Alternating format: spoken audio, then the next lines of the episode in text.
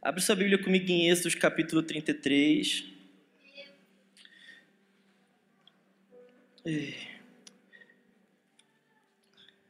Eu tinha uma outra, outro nome para essa mensagem. Eu acho que durante a palavra eu mudei. E durante a adoração. Fica comigo, gente, vai dar certo. Uh. Se eu pudesse dar um nome para essa palavra, eu diria a igreja do fim. Fala comigo, a igreja do fim. A gente tem falado durante esses dias muito sobre o retorno do Senhor. Mas para que tipo de igreja o Senhor voltará? Essa é uma reflexão que a gente tem que fazer. Nós não podemos jogar ela para debaixo do tapete. Nós não podemos clamar Maranata e não ser a igreja, o tipo de igreja que clama Maranata. Não adianta nós termos a convicção que o Senhor vai voltar se nós não somos o tipo de igreja para a qual o Senhor vai voltar. Então eu queria, não é a minha intenção aqui ter todas as respostas, não é a minha intenção aqui fechar é, 100% o tipo de igreja do fim, não é a minha pretensão, até porque eu não tenho essa resposta toda. Eu queria refletir junto com vocês como se parece essa igreja. E para começar aqui a nossa, a nossa reflexão juntos como uma igreja, como uma família, eu queria voltar lá no início. Na verdade, antes de ler com vocês o capítulo 33 de Êxodo, eu queria refletir um pouquinho com vocês sobre Abraão, como o Senhor tirou Abraão do meio de um povo pagão. Ele, ele, ele pegou um homem, ele levou um homem, um homem com a sua família a peregrinar. Então aquele homem ele começou a caminhar não porque ele, ele queria algo melhor apenas, ou porque ele queria uma casa melhor, ou porque ele queria um carro, ou porque ele queria ser abençoado, mas porque ele ouviu alguém. Então aquele homem, ele não começou a andar por aí como um peregrino, como alguém que, que foi sacado de um contexto em busca de uma pátria superior, é o que o escritor de Hebreus vai falar. Ele não saiu porque ele estava querendo algo melhor, meus irmãos, ele saiu porque ele ouviu. Aquele homem, ele tinha ouvidos para um outro alguém que o povo caldeu não tinha. Então o Senhor diz: sai da sua terra, da sua parentela, vai, vai caminhar. Eu vou te mostrar algo superior. Então aquele homem com a sua família, ele começou a caminhar em busca de algo superior. E você sabe a história: Abraão, Isaac, Jacó, os patriarcas. Até que o caçula de Jacó, um dos caçulas ali, José, um dos mais novos, ele, ele, ele é levado como escravo.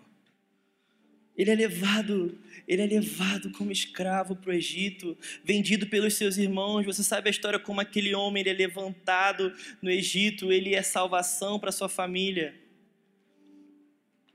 Mas um pouco mais de 400 anos depois da sua morte, da morte de José no Egito, ninguém mais se lembrava o, o, o, faraó não lembrava mais quem era José, o faraó não lembrava mais quem era a família de Abraão e quem não era.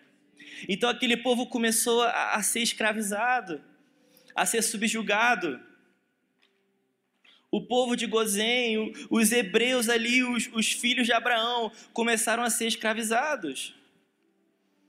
Porque o Egito não se lembrava mais da, daquele, daquela palavra, da, daquele, daquele homem de José, que foi usado tremendamente pelo Senhor para salvar não apenas o Egito, mas todo aquele ao redor. Vocês estão aqui comigo, gente? Então, no meio desse contexto de escravidão, no meio desse contexto de desilusão, Deus levanta um homem chamado Moisés. E aquele homem chamado Moisés, ele lidera um povo em direção a uma outra terra ao mesmo lugar. É a mesma voz. É o mesmo Deus. É a mesma promessa. Então, um Deus que chama um homem para andar, continua, continuava chamando um povo para andar.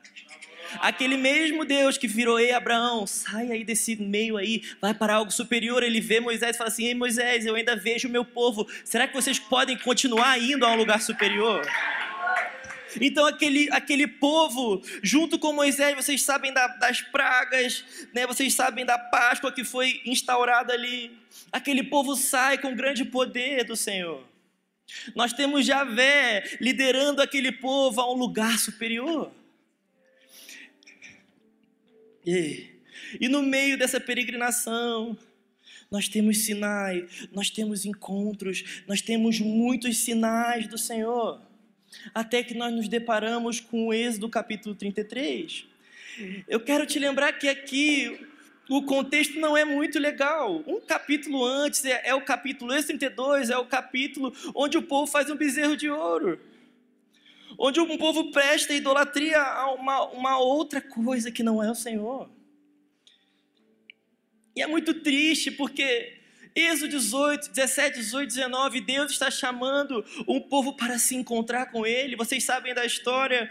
Aquele povo fala assim: Não, Moisés, sobe você. Não, sobe você. Vai você, ouve o Senhor. E Moisés foi ouvir o Senhor. Porque toda uma promessa é para homens que ouvem o Senhor. Então, aquele Deus que chamou Abraão, chamou Moisés, e Moisés continuava querendo ser chamado. Então, aquele homem sobe Sinai. E ele gosta do que vê. Que ele fica ali no relacionamento com o Senhor. No meio disso tudo, há um povo inquieto Há um povo inquieto que ficarão. Moisés sumiu, cara. Será que ele morreu? Faz o seguinte, Aaron. Faz Elohim para nós. E aí amanhã a gente faz uma festa Adonai. Isso é Êxodo capítulo 32.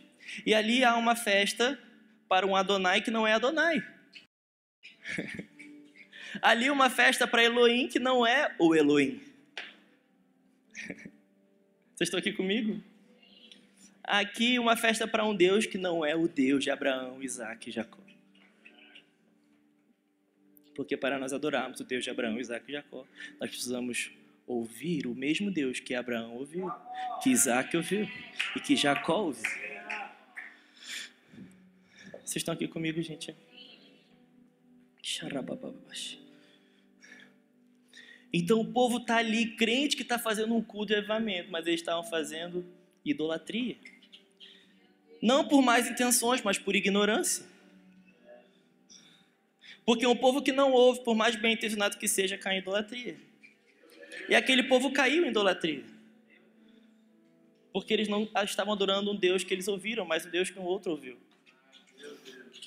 Caíram em idolatria. Então o Senhor vira para Moisés e fala assim: Moisés, desce porque o teu povo se perdeu.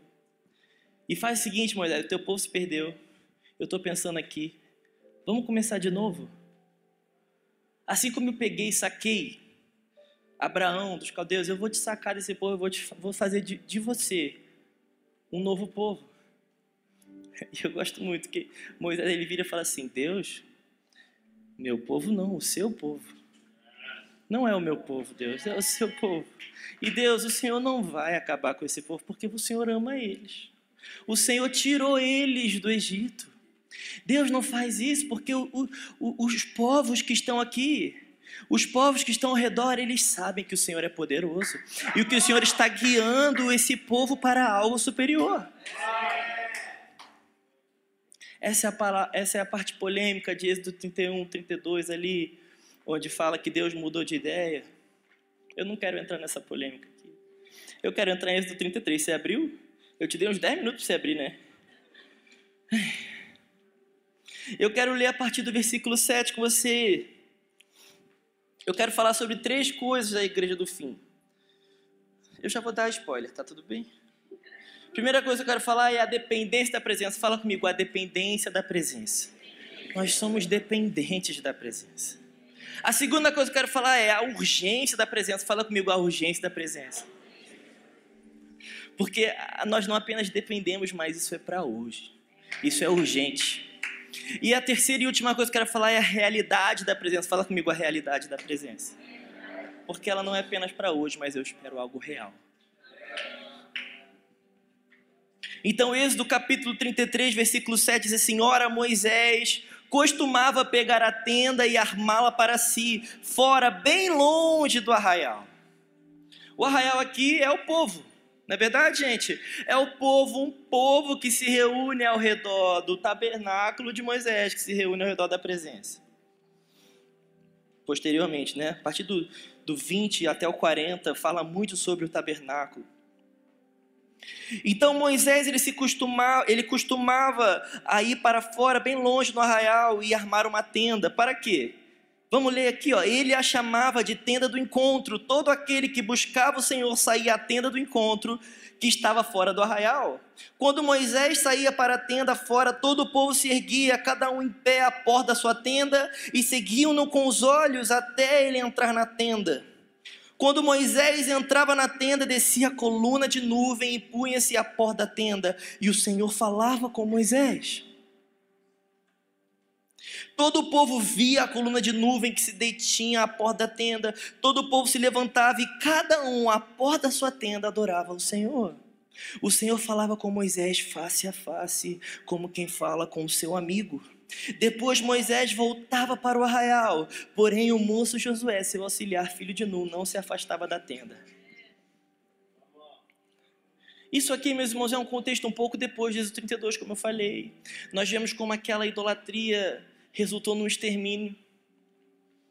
Então, então no meio daquele, daquela ira, daquele juízo, nós vemos que o povo, ele aprendeu, nós precisamos encontrar. Aprendeu entre aspas. E nós temos aqui Moisés se encontrando no Senhor em uma tenda.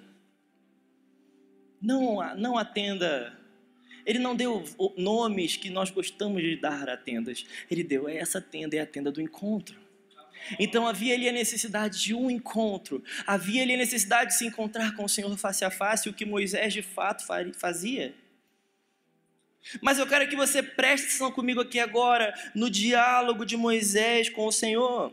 Versículo 12 diz assim: ó, Eis que me dizes para conduzir esse povo, mas não me dissestes quem enviarás comigo. Dissestes: Eu conheço você pelo nome e você alcançou favor diante de mim. Agora, se alcancei favor diante de ti, peço que me faças saber neste momento o teu caminho. Para que eu te conheça e obtenha favor diante de ti. E lembra-te que esta nação é o teu povo Deus respondeu: A minha presença irá com você e eu lhe darei descanso.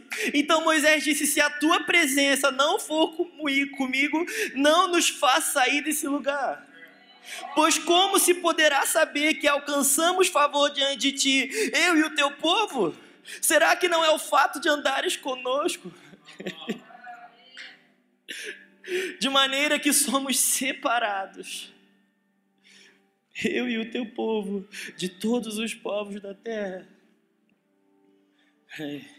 Meus irmãos, esse, esse, eu tenho sido muito marcado por esse do capítulo 33, porque nós temos o Moisés que subiu o Sinai.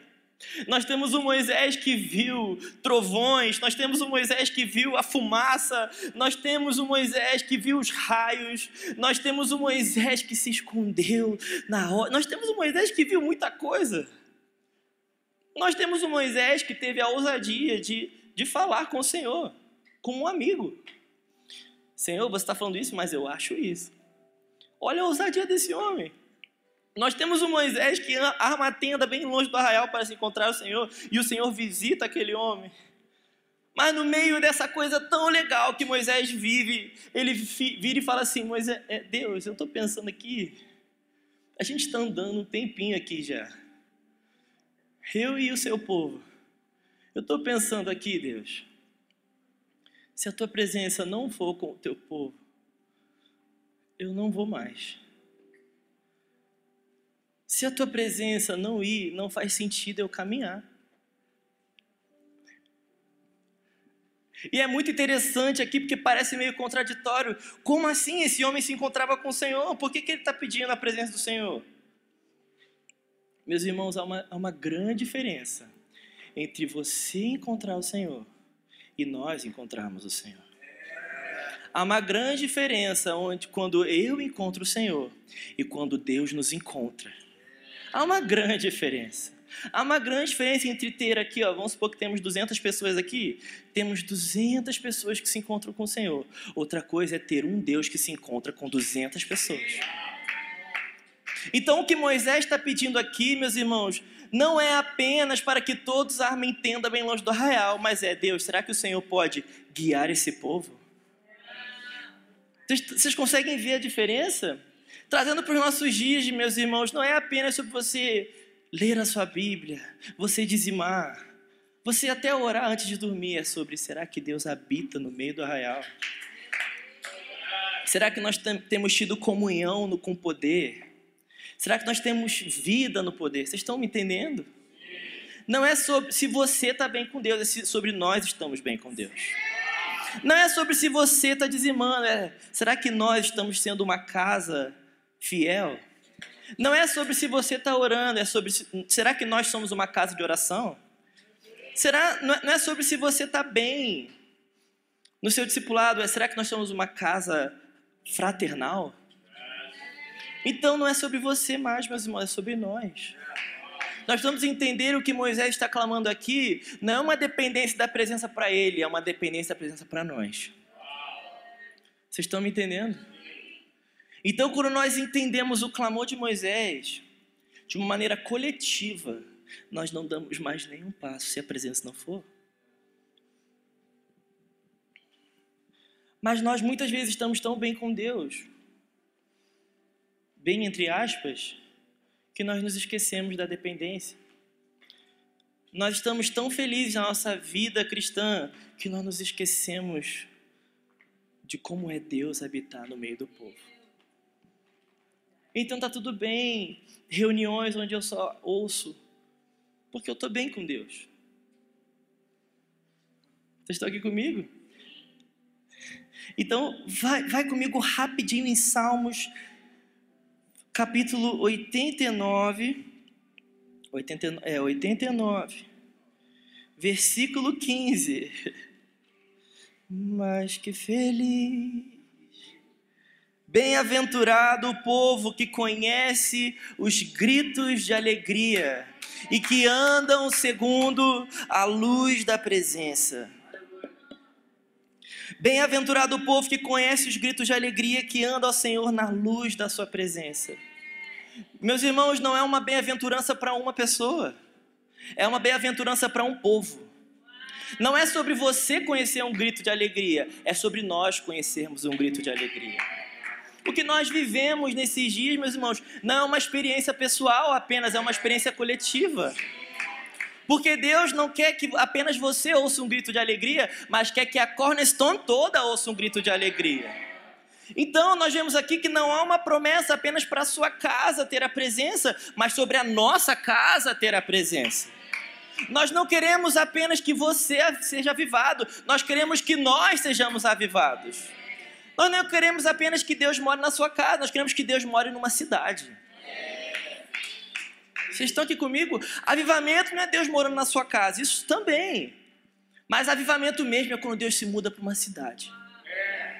Então não é mais sobre se você está lendo a Bíblia ou não, é sobre será que nós somos um povo que está queimando no Senhor? Nós temos que colocar, nós temos que clamar um pouquinho mais pela dependência. O Ale falou ontem de uma frase de Dandu que eu estava conversando com o Rafa, é segunda, né, Rafa? Acho que é John Piper que fala também. John Piper ele fala: será que se o Espírito Santo fosse retirado da terra, quantos por cento pararia? Ele, ele acredita que uns 90% não pararia. Será que se a presença do Senhor fosse tirada das igrejas do Brasil, se nós temos, sei lá, 100 mil igrejas, não sei. Quantas mil parariam? Você já parou para pensar nisso? Vocês estão aqui comigo, gente? Mas a gente aprendeu a andar sem a presença. Não, eu, eu, eu entendi, Davi. Eu, eu sou um crente, eu estou lá com o Fale agora. Uma igreja legal, uma igreja bíblica. O Fale prega muito. Eu estou bem. E quando a gente vê, a gente fica mais 10, 20, 30 anos apenas vivendo bem. Mas sem, sem o clamor de Moisés, Deus, eu estou andando bem até agora. Desde, já tem uns, uns, uns 30 capítulos que o Senhor me, me levantou. Eu estou bem. Mas Deus, eu estou pensando aqui, não é apenas sobre estar bem. Nós precisamos da Sua presença. Porque se a Sua presença não for comigo, vai ser a mesma coisa. E aí fica tudo bem, aí fica tudo mal. Aí fica tudo bem, aí fica tudo mal. Aí fica tudo bem, aí fica tudo mal. Meus irmãos, sem a presença não dá. Você pode tentar muito. Nós precisamos da presença. Nós não precisamos de Deus apenas, sabe, no nosso quarto. Nós precisamos de Deus na nossa família. Nós precisamos de Deus no nosso coletivo. Nós precisamos olhar uns para os outros aqui antes do culto e falar assim: meu Deus, Deus está aqui. E não apenas esperar algo. Nós começamos a consumir quando nós não somos consumidos. E a única vez que a Bíblia, você pode ver, a única vez que a Bíblia vai falar sobre consumo num culto, ela vai falar sobre Deus consumindo. Hebreus capítulo 12, o último versículo: Nosso Deus é fogo consumidor. Então quem vem consumir é Deus. Então não é sobre 200 pessoas consumindo uma, uma liturgia devocional, mas é sobre um fogo consumindo pessoas aqui. Então nós temos uma igreja que depende da presença.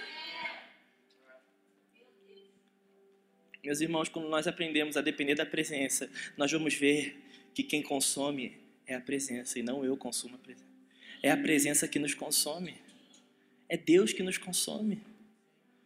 Romanos capítulo 12. No início ele fala sobre o culto racional. Qual que é o culto racional? Se apresente como sacrifício vivo e agradável a Deus. Então, o culto racional não é um culto de 40 minutos de adoração e 40 minutos de palavra. Mas o culto racional é quando você entra aqui e fala assim: Deus, eu estou aqui, será que o Senhor pode me queimar novamente? Eu entendo. Com a minha razão eu me entrego ao Senhor. E aí você vira para o irmão: será que você pode, com a sua razão, entregar também? Então nós começamos a nos entregar. E nós colocamos o fogo de Deus no centro. Aí nós temos uma igreja que depende da presença não depende mais de um, de um, de um, um bom um, um bom vocal, uma boa banda. Isso tudo é muito legal, um bom baterista. Isso tudo é muito legal, gente. Mas entre isso e a presença, nós ficamos com a presença. Entre um culto bonitinho e a presença, nós ficamos com a presença.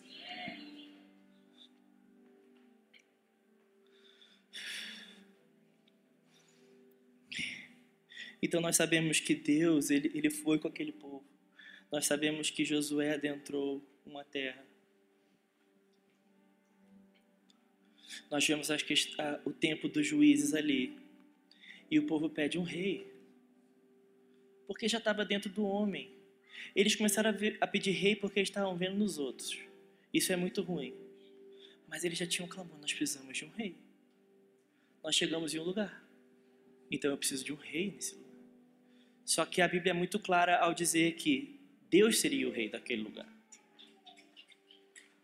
Então eles começam a pedir. Eles começam a pedir para os sacerdotes. Nós precisamos de um rei, nós precisamos de um rei. Aí temos o tempo de Eli, nós precisamos de um rei, nós precisamos de um rei. Então Saul é levantado como rei. E Saul, ele, ele até começa legalzinho mas ele, ele começa a fazer tudo. No, ele, ele, ele é tão rei que ele, ele esquece que Deus é rei. E nós sabemos da história como Saul ele, ele, ele se definha e ele acaba, ele vai de rei a nada. E nós temos Davi se levantando. Na verdade, Deus levantando Davi, então abre comigo em 1 primeira, primeira Crônicas, capítulo 16. Então nós falamos em Moisés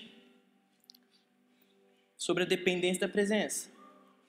E agora eu quero falar em 1 Crônicas 16 sobre a urgência da presença. Porque nós temos um libertador chamado Moisés, que na verdade nós sabemos que só foi um instrumento para o verdadeiro libertador. E aqui nós temos um rei que entende a urgência, mas também nós sabemos que é só um instrumento do verdadeiro rei. Então, 1 Crônicas, capítulo 16.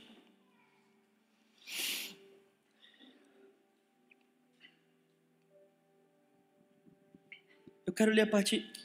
É, ler comigo a partir do versículo 8. Isso aqui é um hino de ação de graças. Porque o que está acontecendo aqui? Deixa eu te contextualizar. Davi ele assume o reinado de Israel. Um reinado que tinha muita coisa para fazer. Não foi uma transição legal. O rei morreu, cara. Teve briga. Não estava nada bem naquela, naquela nação. As coisas estavam bagunçadas. Tinha muita coisa para arrumar. Tinha muita coisa para fazer. Mas a primeira coisa que Davi faz é fazer uma reunião para arrumar o staff, foi isso? A primeira coisa que Davi faz foi: vamos fazer uma reunião com louvor para ver quem está em pecado. Foi isso? Primeira reunião, primeira coisa que Davi faz foi: vamos fazer uma reunião de presbitério aqui e vamos decidir a próxima conferência. Foi isso? Não, Davi ele, ele assume, ele fala assim, gente, eu tenho uma pergunta, onde está a arca? Vocês querem me querem como rei? Então nós precisamos da presença. Vocês querem ser liderados a algum lugar? Então aonde está a presença? Aonde está a presença? E nós temos vindo de Obed-Edom a arca é resgatada, ela é levada para Jerusalém, e nós temos a arca colocada no seu lugar, que é de direito. A mesma arca de Moisés, a mesma arca que Moisés ouviu. E nós sabemos, o Farley pregou aqui sobre a Shekinah, nós sabemos que, como eu comecei falando, o arraial se reunia em volta do tabernáculo, então nós tínhamos o átrio que tinha o santo lugar, e os sacerdotes ali reunidos ao redor do santíssimo lugar. Então era uma disciplina sacerdotal que toda ela estava voltada para o centro do tabernáculo, que era a presença. Então toda a adoração dos hebreus estava apontada para a presença. Nós temos um arraial que se reúne ao redor do tabernáculo, mas nós temos um tabernáculo que se reúne ao redor da presença. Trazendo os nossos dias, meus irmãos, não adianta nada a gente levantar a Cornerstone para Curitiba e aí mostrar para Curitiba toda que tem uma igreja, se nós, como Cornerstone, nós nos reunimos ao redor da presença. Então, uma cidade se reúne ao redor do templo e o templo se reúne ao redor da presença. Não adianta nós falarmos da presença para Curitiba se nós não nos reunimos ao redor da presença. Tá tudo bem, Curitiba ouvir só sobre um templo, mas o templo precisa ouvir sobre uma presença. Então, aquele rei chamado Davi, primeira coisa que ele faz, nós precisamos da presença. Eu imagino que aquele homem, ele tinha o mesmo senso pela presença, a mesma fome que Moisés. Muitas vezes nós, queremos, nós lemos o Velho Testamento, nós queremos ser como Moisés, nós queremos ser como Davi, nós queremos ser como Elias, nós queremos ser como Samuel, nós queremos ser como Eliseu, nós queremos ser como Neemias, mas ninguém quer o que eles querem. Fica difícil. Você nunca vai ser Davi se você tem sentimentos de Saul. Você nunca vai ser Davi se você quer o que Saul quer. Você nunca vai ser Zadok se você tem sentimentos de Eli. Vocês estão me entendendo? Tá legal, gente? Vocês estão quietinhos porque vocês estão prestando atenção. Tá bom, então. Pergunta pro irmão falando assim, você tá prestando atenção? Pergunta pro outro assim, você vai me dar um livro de presente? Viu, Falha? Tô fazendo propaganda da lojinha. Então, meus irmãos, nós tínhamos um profeta Moisés que tinha dependência da presença. Eu não vou liderar sem a presença. Mas nós tínhamos um rei Davi aqui também, que tinha a urgência da presença. Então não é apenas Deus, se o Senhor não estiver, eu não vou. É aonde está a presença. Então nós não temos aqui apenas uma dependência, mas nós temos uma urgência. Nós não temos aqui apenas um líder que fala assim: olha, eu se não tiver, eu não vou. Isso é bom. Mas nós temos aqui um Deus, um, um, um rei que fala assim: gente, é para hoje. Traz essa arca logo. Eu preciso dela hoje. Eu preciso dela aqui agora. Então não é só sobre depender da presença, mas aí eu preciso ter fome da presença. Não é só, ah, tá tudo bem, Davi, eu vou parar, eu vou parar meu trabalho, eu vou parar minha faculdade, eu vou parar minha célula, eu vou parar tudo porque eu preciso da presença, tô, tô off. Fala, tô off que eu não tenho presença. Não, meus irmãos, é para hoje. É hoje, a presença é para hoje. Nós não podemos viver sem a presença. Então não é apenas uma dependência, mas é uma urgência. Então eu quero ler com vocês o salmo que fala exatamente aqui. É esse salmo de ações de graça que está lá no 105. Salmo 105. Está lá no 105 é bom, né? Parece que está lá no 105. Parece um apartamento.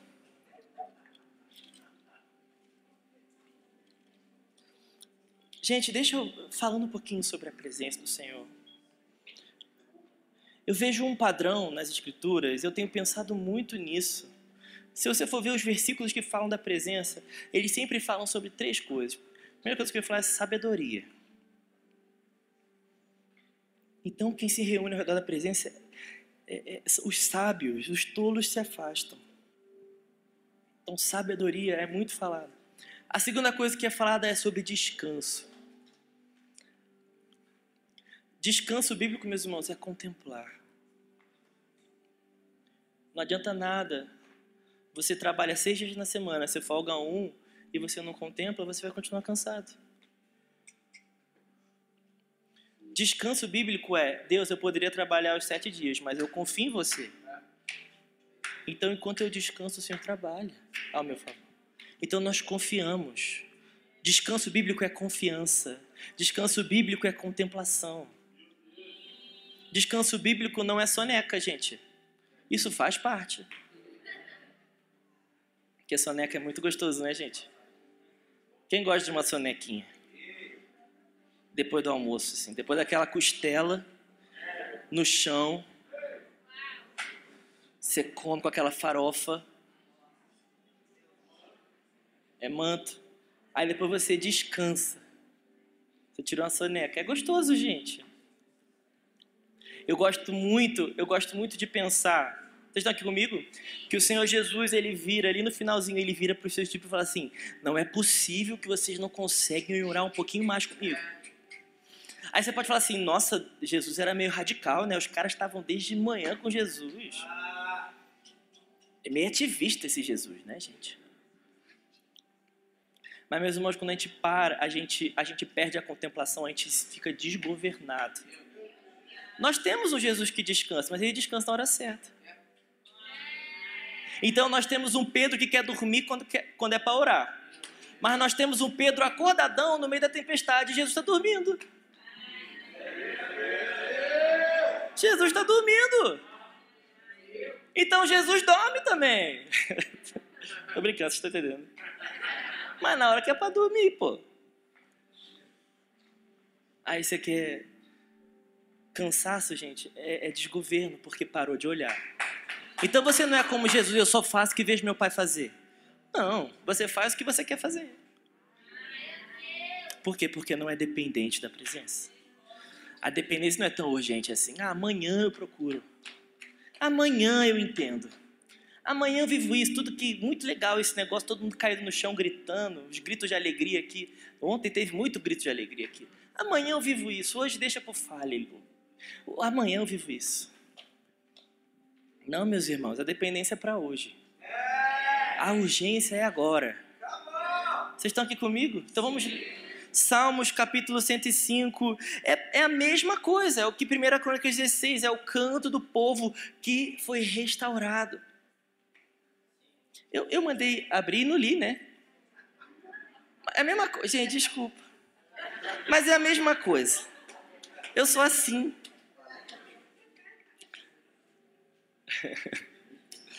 Vamos ler a partir do versículo 1, então, que é a mesma coisa, tá, gente? Deem graças ao Senhor, invoquem o seu nome. Tornem conhecidos entre os povos os seus feitos, cantem a Deus, cantem louvores a Ele. Falem de todas as suas maravilhas, gloriem-se no seu santo nome, alegre-se, olha só, o coração dos que buscam o Senhor. Busque o Senhor e o seu poder. Presta atenção aqui agora. Busquem continuamente a sua presença. Lembrem-se das maravilhas que ele fez, dos seus prodígios e dos juízos de seus lábios. Vocês, descendentes de Abraão, seu servo, vocês, filhos de Jacó, seus escolhidos. Vai comigo lá no versículo 43. Ele conduziu o seu povo com alegria e com júbilo os seus escolhidos. Então, quando nós não somos conduzidos pela presença, nós deixamos a sabedoria de lado, nós deixamos a alegria de lado. E nós deixamos outra coisa de lado, e o descanso de lado. Então, nós caímos em tolices, que é ao contrário de sabedoria, ou na NVI, burrice. É, gente, tem gente que faz burrice, não é porque falta QI, é porque não tem presença. Olha Saul, gente. Saul foi escolhido porque era bom, mas a senhora falou assim, não é possível que ele fez isso, gente. É muita tolice para um homem só. Então nós não caímos, não, não descansamos, então estamos exaustos, a exaustão. A exaustão desse século. Então nós nos amodamos esse século. E uma outra coisa, murmuração. Então, cuidado, porque murmuração, exaustão e tolice é sintoma, provavelmente você está andando sem a presença. A pessoa, quando ela fica chata demais, é que está faltando o, o prai, sabe o prai? Aí a pessoa fica assim, ó. Fica chata. Gente, quem não ama Jesus é chato. Não é verdade, gente? A gente que ama Jesus, a gente é feliz, não é? A gente é feliz, a gente é leve, a gente é. Olha, vamos lá. Estão entendendo, gente? Então, o Senhor está nos conduzindo com alegria e com júbilo, com gritos. Meus irmãos, eu não estou falando aqui sobre histeria.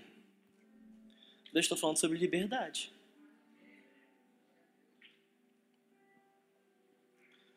Muitos de nós estamos polidos demais porque nós estamos muito preocupados com a nossa reputação e não estamos dependendo, não estamos com urgência no Senhor.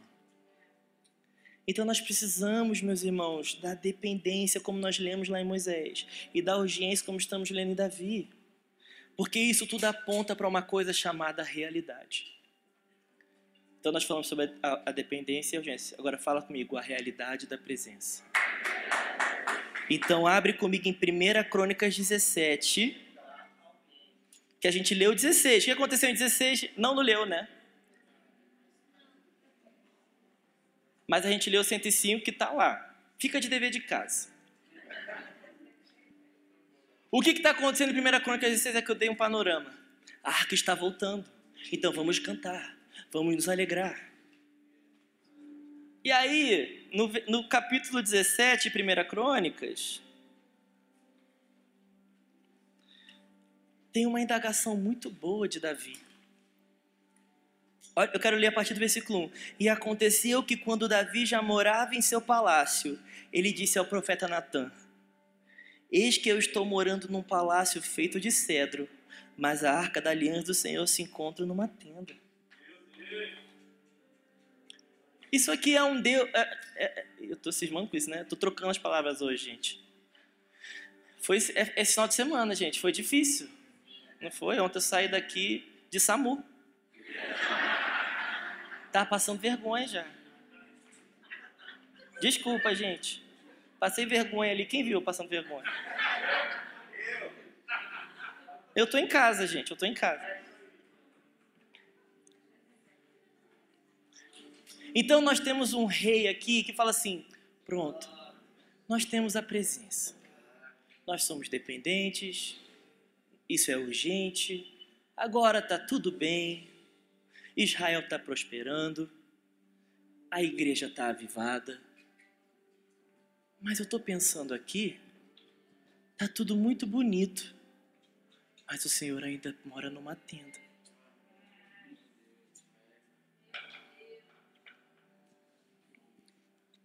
Aí Natan fala assim para Davi, versículo 2: Faça tudo o que estiver em seu coração, porque Deus está com você. Porém, naquela mesma noite, a palavra de Deus veio a Natã, dizendo: Vai, diga Davi, meu servo, assim diz o Senhor: Não será você quem edificará um templo para a minha habitação. Desde o dia em que te tirei de Israel do Egito até o dia de hoje, não habitei em nenhum templo, mas tenho andado de tenda em tenda, de tabernáculo em tabernáculo em todos os lugares que andei com todo Israel, por acaso falei alguma palavra com algum dos seus juízes a quem mandei apacentar o meu povo, dizendo: Por onde vocês não construíram um templo de cedro para mim? Por que vocês não construíram? Agora diga ao meu servo Davi, assim diz o Senhor dos Exércitos: Eu tirei você das pastagens e do trabalho de andar atrás das ovelhas para que você fosse príncipe sobre o meu povo de Israel. Estive com você por onde quer que você andou e eliminei todos os seus inimigos diante de você. Engrandecerei o seu nome como só os grandes têm na terra. Prepararei um lugar para o meu povo de Israel e o plantarei para que habite no seu lugar e não seja mais perturbado. E jamais os filhos da perversidade o afligirão como no passado, desde o dia que mandei que houvesse juízo sobre povo de Israel. Agora vai no versículo 11: Quando se cumprirem os seus dias e você for para junto de seus pais, então farei surgir depois de você o seu descendente. Um dos seus filhos estabelecerei o, o seu reino. Este edificará um templo para mim e eu estabelecerei para sempre o seu trono. Então, Davi, gente, para, presta atenção aqui, gente, é muito importante essa parte. Davi falou assim: Olha, eu já. A presença está aqui, o reino está prosperando. Vamos fazer um templo para o Senhor, para Ele habitar, para Ele não morar mais de tenda em tenda, de tabernáculo em tabernáculo, para que Ele não, para que Ele não fique aí peregrinando por aí. Vamos fazer um templo fixo. Só que o Senhor vem a Natan e fala assim: Natan, fala assim para Davi. Cara, você tá muito legal, mas não vai ser você. Vai ser o seu descendente. O seu descendente. O filho de Davi. Nós sabemos hoje que isso não é uma promessa apenas para Salomão. Nós sabemos que Salomão colocou um templo lá. Nós sabemos sobre o templo de Salomão. Ele foi muito bacana mas nós estamos esperando um outro templo. Nós estamos esperando um outro templo, meus irmãos. Vamos lá. Enquanto esse templo não vem, nós ficamos com a presença. Enquanto esse templo não vem, nós ficamos com a dependência da presença. Enquanto esse templo não vem, nós ficamos com a urgência da presença. É por isso que os apóstolos falaram assim: Eu vou reedificar a casa de Davi.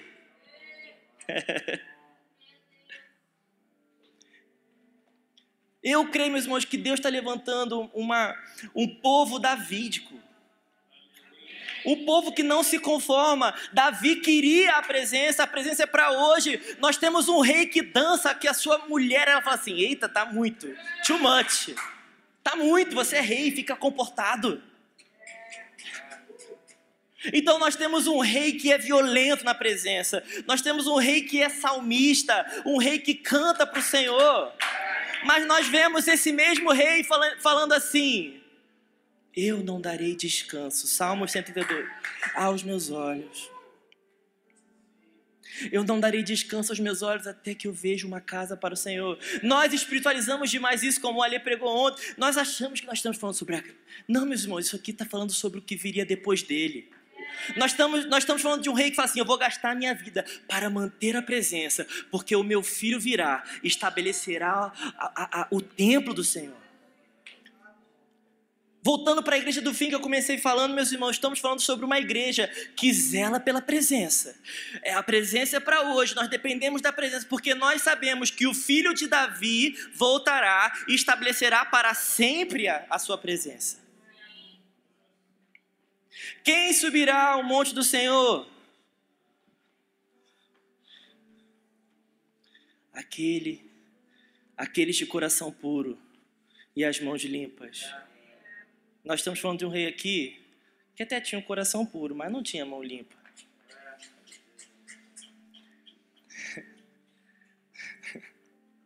Meus irmãos, estamos falando, não estamos falando não de Salomão aqui, mas do rei dos reis. O filho de Davi, o único capaz de estabelecer para sempre na terra um lugar de habitação do Senhor. Nós não estamos clamando Maranata porque nós queremos sentir algo mais forte, mas porque nós acreditamos num, num rei judeu, no filho do homem, que voltará e estabelecerá para sempre a casa do Senhor. E até lá, meus irmãos, nós vamos com a presença. Nós mantemos a arca. Abre comigo aí em Salmos 68. Eu estou indo para o final, meus irmãos. Hoje tem ceia ainda. Nós vamos cear até que ele venha. Esse é o mandamento. Salmo 68. um salmo de Davi. Meus irmãos, eu gosto muito, porque quando Davi ele, ele implementa a tenda de Davi ali, em Jerusalém, nós temos salmos escatológicos. A presença, ela não, ela não tira de nós o anseio por Jesus, ela, ela, ela imprime em nós. Se nós temos a presença e nós jogamos a segunda vinda para fora, então nós estamos usando a presença. Mas se nós recebemos a presença, vamos assim: Deus, isso aqui está muito bom. O Senhor é meu Deus, mas será que o Senhor pode restaurar todas as coisas? Será que o Senhor pode voltar para o seu povo? Então nós temos Davi clamando: Deus, obrigado porque o Senhor está prosperando o seu povo, mas nós cremos no dia que o Senhor virá e restaurará todas as coisas. Não é apenas uma prosperidade para um local. Avivamento é Deus tocando um local. Mas Deus mudando para a terra é Deus mudando o mundo.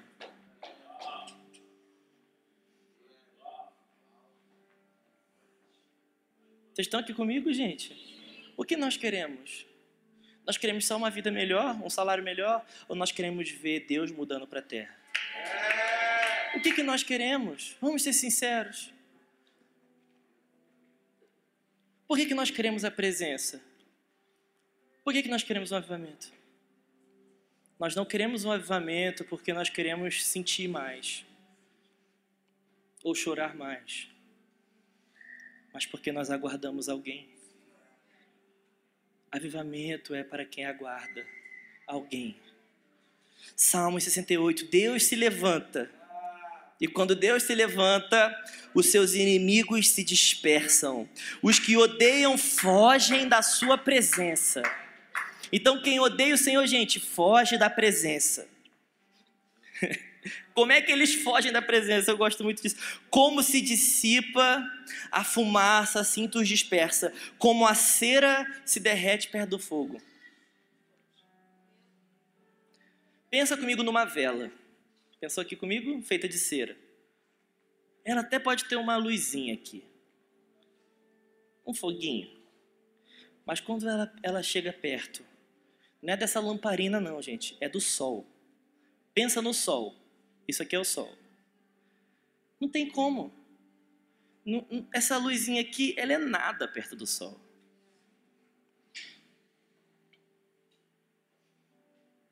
Então, à medida que o sol da justiça volta para o seu lugar, os seus inimigos se dispersam, eles se derretem na sua presença. Assim os ímpios somem da presença de Deus. Os justos, porém, se alegram. Vocês não estão lendo comigo? Exultam na presença de Deus e folgam de alegria e fartam de alegria. Cantem a Deus, cantem louvores ao seu nome, exaltem aquele que cavalga sobre as nuvens. Isso aqui é, é sobre a vinda do Senhor. Pai de órfãos, juiz de viúvas, é Deus em sua santa morada. Deus faz com que o solitário more em família. Liberta os cativos e lhe dá prosperidade. Só os rebeldes habitam em terra estéril. Meus irmãos, esse, esse, esses últimos versículos que eu li, no a gente lê muito ele. E, eu, e o Senhor tem me levado a ler ele desde o versículo 1. Porque, e eu sei que vocês carregam muito uma palavra de família. Eu sei que vocês querem viver família. Eu sei que vocês querem viver o amor fraternal. Mas, meus irmãos, não tem como fazer o solitário habitar em família se nós não colocarmos a presença no seu lugar. Porque é a presença no seu lugar de direito que dispersa tudo que odeia a presença. Então, quando a presença é realinhada no seu lugar, tudo se dissipa. Todos os sentimentos contrários vão embora. Então nós paramos de ter aqueles probleminhas, sabe? Que só nos atrasam. Ai, o culto, o ar estava a 18 graus. Eu gosto de 20. Meus irmãos, você já parou para pensar que tem gente que adora a Deus no deserto com 40 e poucos graus? 50 graus? Então nós temos muitas distrações porque nós não dissipamos elas com, a presença. Um culto sem presença é um culto com muitas distrações. Vocês estão aqui comigo, gente? E como eu falei, esse é um salmo escatológico, esse é um salmo é, que fala sobre uma bendita esperança. E quando nós temos essa bendita esperança, nós temos a dependência, nós temos a urgência, mas nós aguardamos a realidade.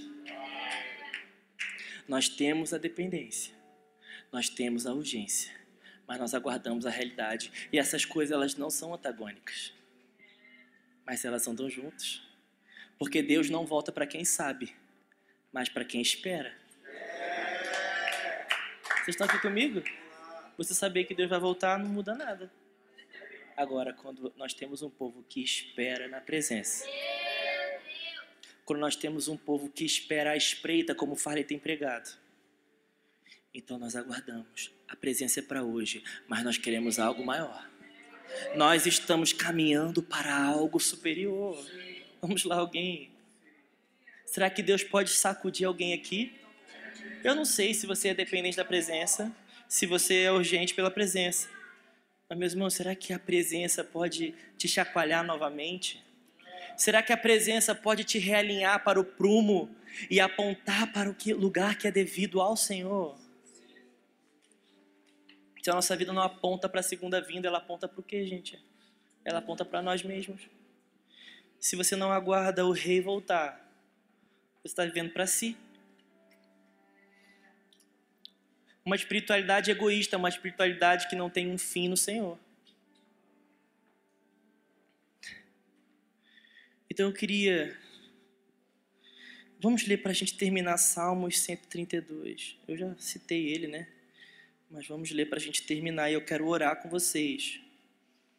Para que nós possamos nos comprometer como família. A, a, a, a gente não precisa dar nada para o Senhor, ele, ele tem tudo. Vocês estão entendendo, né? Mas permitir que o Senhor tire todas as distrações e realinhe a sua presença em nosso meio.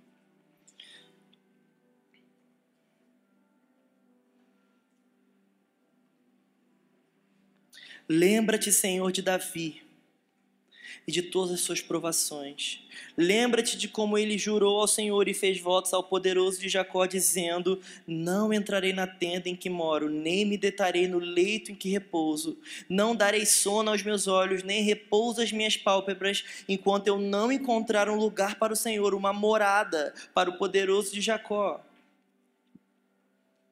Ouvimos dizer que a arca estava em Efrata e a encontramos no campo de Jaar.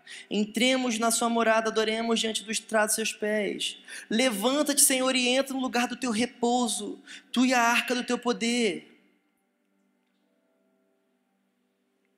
Versículo 10: Por amor de Davi, teu servo, não rejeite o teu ungido. O Senhor jurou a Davi com firme juramento, e dele não se desviará. Farei com que no seu trono se assente um dos seus descendentes.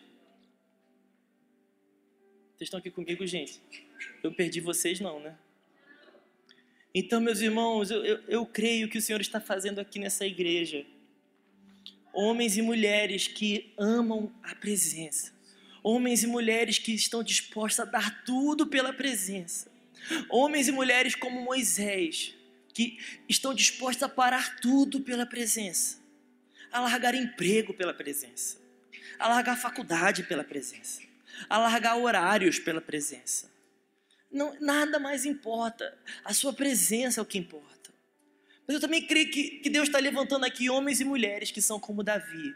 Antes de qualquer coisa, a presença é para hoje. Nós não vamos fazer mais nada sem a presença. Eu não vou apenas esperar a presença, mas a presença é para agora. Mas não apenas isso, eu creio que Deus está levantando aqui homens e mulheres homens e mulheres dos últimos dias que não apenas dependem e são urgentes, mas estão esperando uma realidade superior. Não está nada bem sem o Senhor aqui. Não está nada bem sem o Senhor aqui.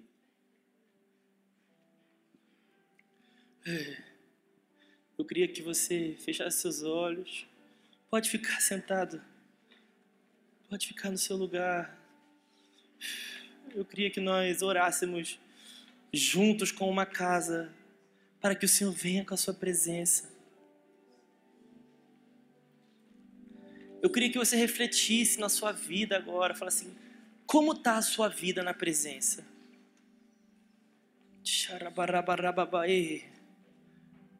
Deus nos perdoe porque nós fazemos muitas coisas sem o Senhor.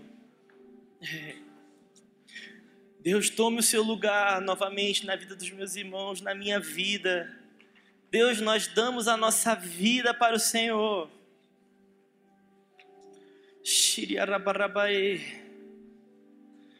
Vamos lá, meus irmãos, fale com as suas próprias palavras, coloque a sua fome para fora, deixa Deus realinhar. Permita que o Senhor arrume as suas expectativas no Senhor. Permita que o Senhor arrume as suas expectativas. Talvez você esteja em transição, vindo para essa casa, esperando uma parada muito legal. Mas, meus irmãos, a coisa mais legal que a gente pode fazer é ver o Senhor voltando. Shiriarabarabae, Sharanae.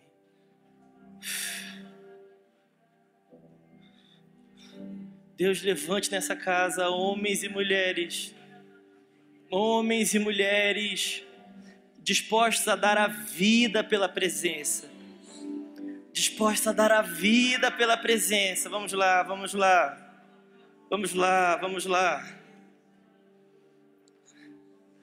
A Sua presença no primeiro lugar, o Senhor no primeiro lugar. Deus, nós mandamos embora agora tudo que disputa com a Sua presença.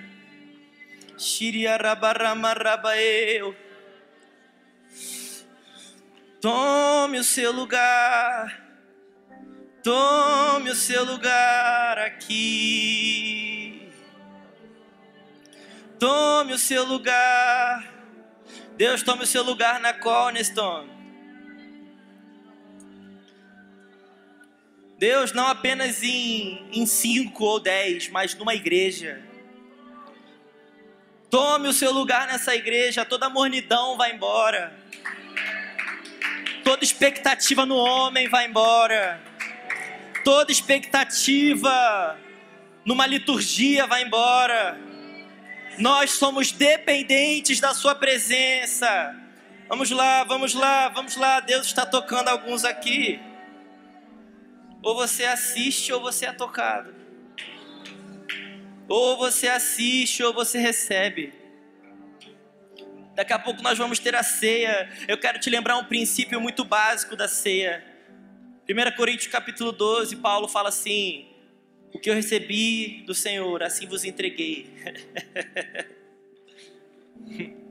Ei, uma igreja apostólica, meus irmãos, não é apenas uma igreja que ensina o que aprendeu, mas uma igreja que dá o que recebeu. Então, mais do que aprender, queira receber. Shiriarabarabaeu. Anjos de Deus, nós amamos a presença. Vamos lá, vamos lá.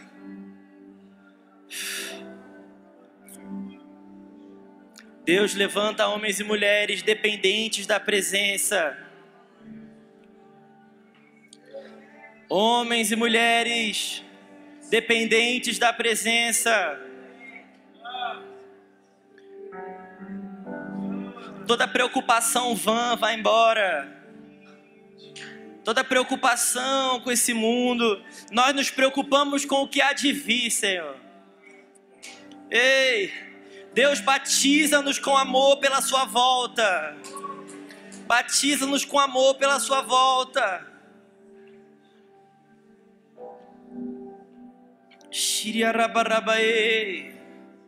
Vamos lá, vamos lá, vamos lá. Tem algo mais. Tem algo. Tem algo, vamos. Vamos. Vamos. Shiriarabarabaeu. Shiriarabarabaeu. Shiriarabarabaeu. Seja livre no Senhor. Seja livre no Senhor. Seja livre no Senhor. Onde o Espírito do Senhor está, ali a liberdade. Onde o Espírito do Senhor está, ali a liberdade. Eu. Eu. Vamos lá, vamos lá.